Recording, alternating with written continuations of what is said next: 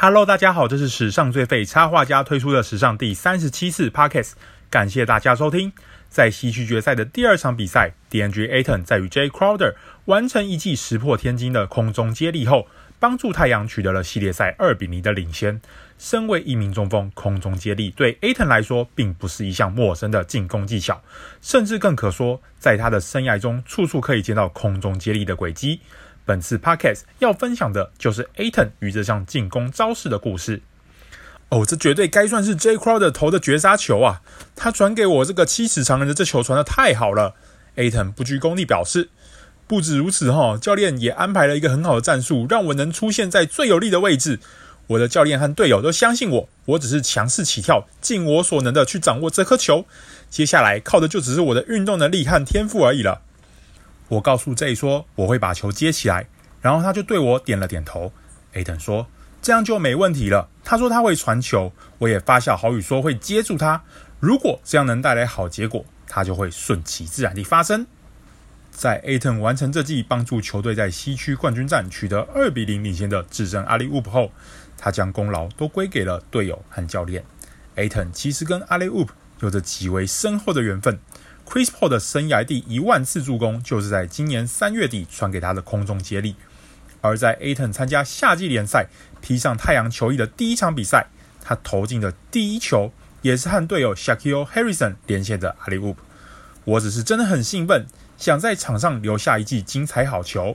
谈起生涯第一记进球时的 Aton 如此表示，而他当时的队友。也就是上季在 PLG 效力桃园领航员的 Devon Reed，对于他的表现也很印象深刻，直言有他在内线吸引对手包夹，让后场球员的压力减轻很多。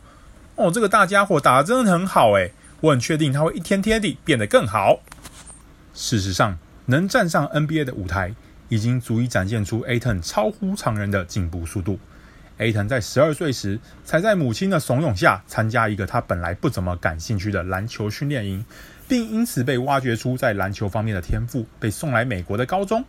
在高一期间，他甚至还没有在中学球坛上场过，但依然展现出傲人天赋的他，却在因缘际会下，于二零一四年获得了参加 LeBron James Skills Academy 的机会。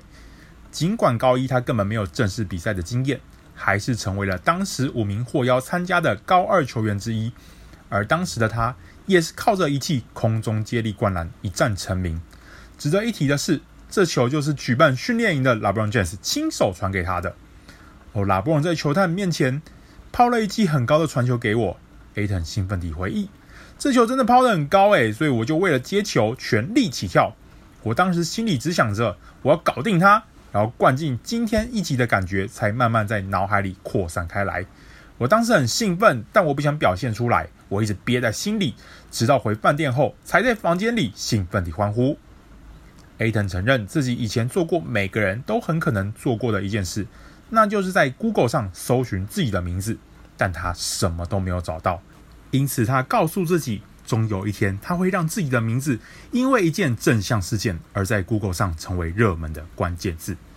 而在灌进今天的空中接力，替太阳赢得西区冠军战的第二场比赛后，他真的做到了。这期 Podcast 与 a t o n 的故事就到这边告一段落，感谢大家收听。想收看更多球员插画与故事，欢迎从 Facebook 与 Instagram 上追踪史上最废插画家。感谢大家收听，我们下次再见，Goodbye。